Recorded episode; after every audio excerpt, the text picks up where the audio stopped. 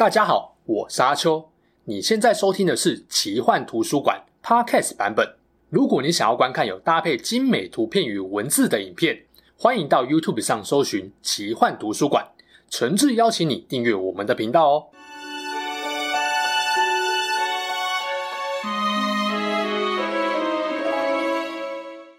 Hello，大家好，我是阿秋，来聊聊神秘奇幻的主题故事。上一集聊了邓不利多的魔法战力，观看数跟留言数一整个突破新高，大概是我频道做影片到现在反应最好的一支片，比魔戒还要红。我感觉甘道夫都在角落顿足捶胸，大喊羡慕嫉妒恨啊！那当然也不要让大家等这个系列的影片等太久。这支影片啊，要跟大家聊的是。不能说出名字的那个人，那个站在哈利波特、邓布利多对面，用藐视一切又带着厌恶眼神盯着他们的史上最邪恶黑巫师佛地魔。作为哈利波特故事的最终大魔王，佛地魔对哈利有一种异常的执着，无论如何都要杀死他。就连当代最强的巫师邓布利多，都还没有哈利这么让伏地魔想把他干掉的。伏地魔对杀死哈利的执着，也贯穿了整部小说，让两个人在霍格华兹的最终决战变成了一种必然的结果。但是伏地魔真正让人惧怕的，不是他处心积虑要杀哈利，而是接近希特勒种族优越主义的心态，还有他对待麻瓜跟马种的恶劣态度。这也让他的追随者慢慢变得跟他一样疯狂，一言不合就要对你念。反派之所以成为反派，有很多种原因。佛地魔最让人想不透的，就是他到底为什么会这么邪恶啊？一个明明在霍格华兹念书时是师生眼中最优秀的模范学生，还担任过级长跟学生会主席的他。为什么最后会沉溺在黑魔法中，成为最冷酷、最没有人性的邪恶魔王呢？就让我们来聊聊佛地魔从人见人爱的学霸，堕落成可怕黑魔王的故事吧。佛地魔的本名叫做汤姆·摩佛罗·瑞斗，在他帮自己改名成佛地魔之前，我会用他的本名汤姆来称呼他。这个名字是他的妈妈摩罗冈特取的，汤姆·瑞斗是他老爸的姓名。中间名摩佛罗是来自他的外公汤姆老妈摩罗的家族大有来头。冈特家族是霍格华兹四位创办人之一萨拉扎史莱哲林在当时候唯一活着的一支后裔，非常讲究纯种巫师的血统。史莱哲林拥有爬缩嘴跟控制蛇妖的能力，而身为后裔的汤姆就继承了这个罕见的能力。老汤姆瑞斗是一个麻瓜富二代。本来巫师跟麻瓜结婚，生出混血巫师也不是什么大不了的事情。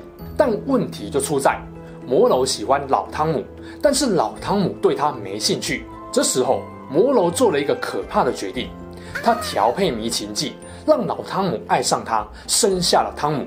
这个迷情剂的威力，电影《混血王子的背叛》有告诉你。当时候被下药的苦主是隆恩，看看隆恩的反应，你就可以想象。当迷情剂失效后，老汤姆的反应根本看到鬼啊！摩楼决定不再下药的原因，可能是他相信老汤姆对他会日久生情，也可能以为孩子的爸会因为孩子而留下来。但结果是，老汤姆认为这是噩梦一场，直接抛弃了摩楼跟未出生的儿子。这告诉我们，用计强求来的爱情是不会有好结果的。后来，摩楼在伦敦一间麻瓜孤儿院生下了汤姆，不久后就死了。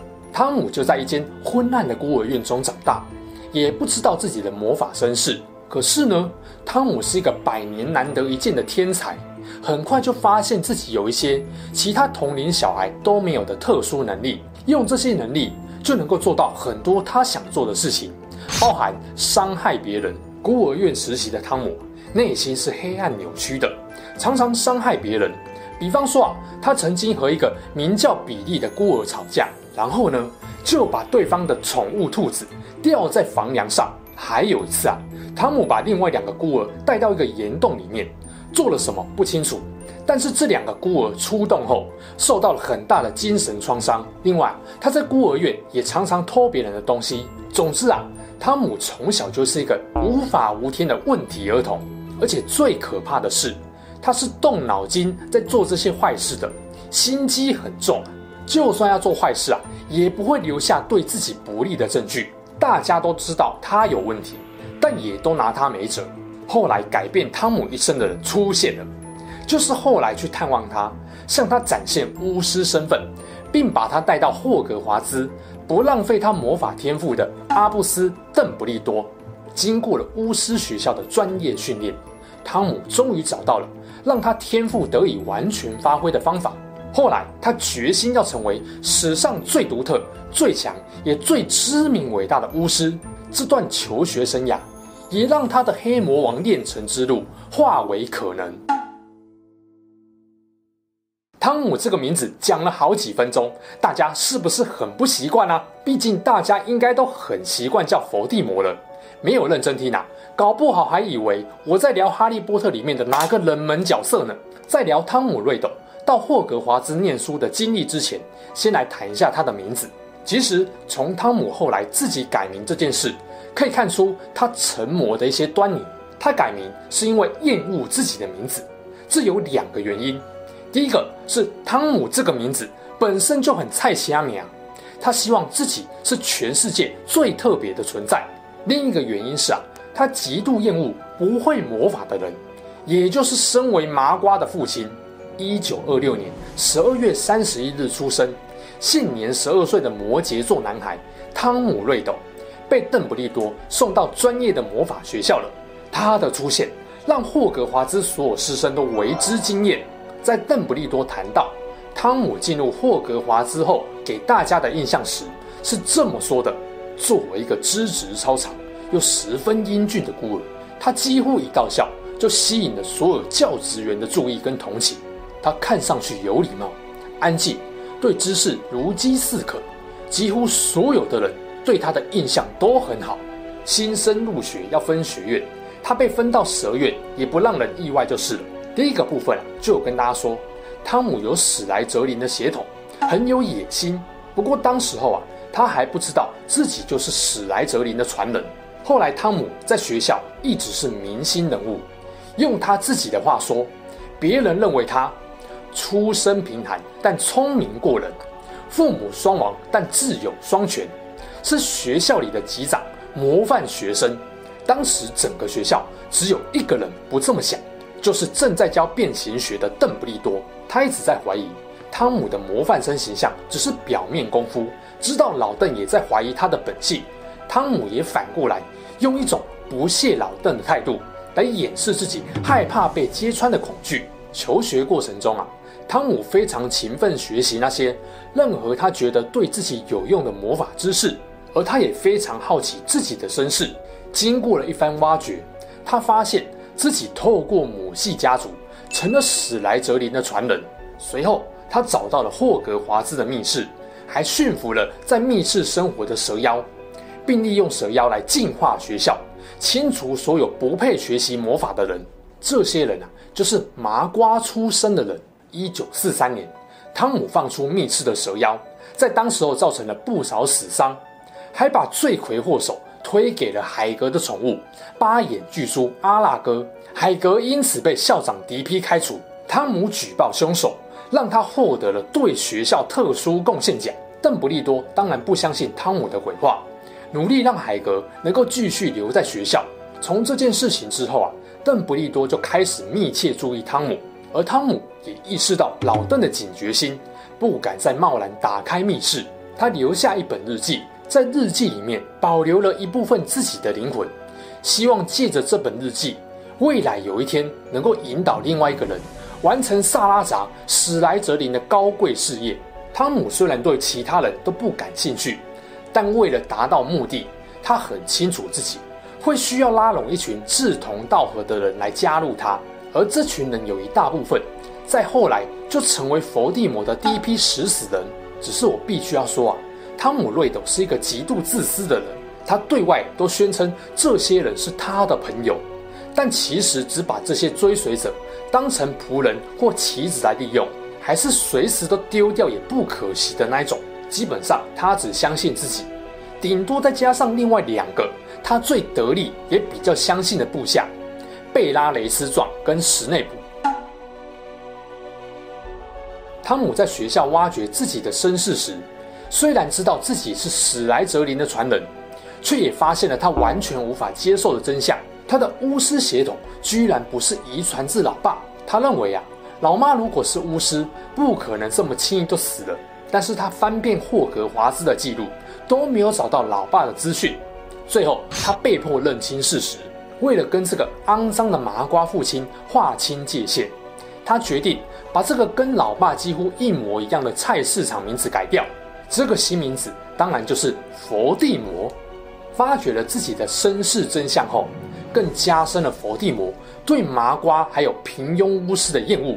决定改名后的汤姆，所作所为又变得更加的极端。为了净化巫师世界，他需要至高无上的力量，所以他全心全力钻研黑魔法。有了力量，才能够保证自己掌握权力。但偏偏人类的寿命是有限的。对于几乎不相信任何人的汤姆来说，如果伟大的事业不是自己来做，那就没有意义了。所以呢，他不能死，他要追求永生。他怕死，把死亡当成是人类最可耻的弱点。这个时候，大家应该都想到了一块石头，对，就是《哈利波特》第一集，伏地魔要奎洛去帮他偷来的魔法石。那为什么伏地魔都失去肉身了，才想到要偷啊？以他在学校这么勤学，不可能不知道魔法石的存在吧？直接把魔法石干过来就解决啦。答案是啊。魔法石是用来让你制作长生不老药的。这种药有一个缺点，就是必须经常喝，永远喝，才能够保证自己不死。但佛地魔不想被药水给绑死，所以他决定用最危险的方法，一劳永逸。没错，就是制作分灵体。六年级的汤姆曾经独自拜访当时候的魔药学教授史拉轰，他问教授啊。我听说有一种秘密的方法，能够分裂自己的灵魂，请问要怎么办到啊？啊，没有别的意思啊，我只是单纯好奇，纯学术交流而已啊！靠，一个正常大人都不会问这种问题吧？何况是一个青少年？史拉轰当然觉得不对劲，毕竟分裂灵魂虽然能够获得不死，但是代价跟副作用也非常大。没有足够的决心跟勇气是办不到的。更重要的是啊，要分裂灵魂，就需要透过杀人这个行为，然后将分裂出的灵魂碎片封存。这就好像《火影忍者》里面，宇智波一族要开万花筒写轮眼，需要杀死重要的人，或是目睹深爱之人的死亡。但是站在他面前的这位少年，斯文英俊，彬彬有礼，勤奋向学。还被公认是百年难得一见的魔法天才，所以犹豫了一会儿，史拉轰还是把方法告诉汤姆了。这也是为什么史拉轰无论如何都不想把这段真实记忆秀出来，因为黑魔法今天能够呼风唤雨，天不怕地不怕，他难辞其咎啊！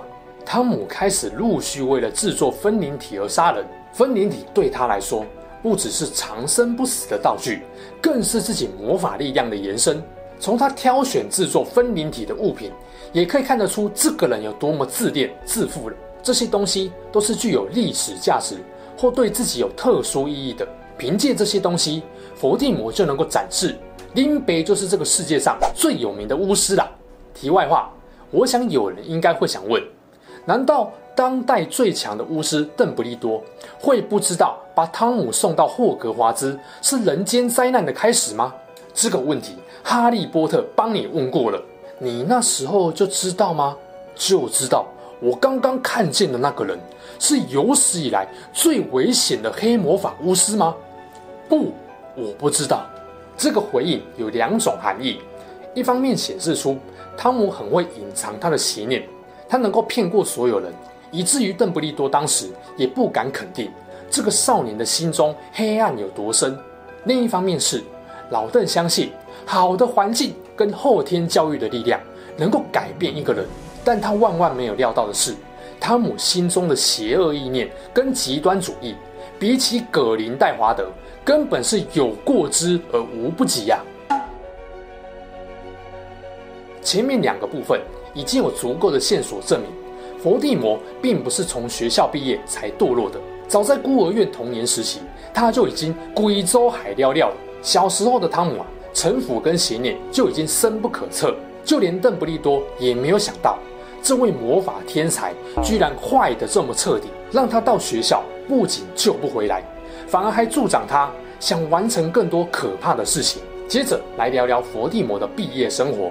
其实毕业之后啊，他干的所有坏事，对读者观众来说都很好理解。他就是要完成在学校就想做到的事情，获得无上的权力，建立一个以他为首、由纯血巫师集权控制一切的世界。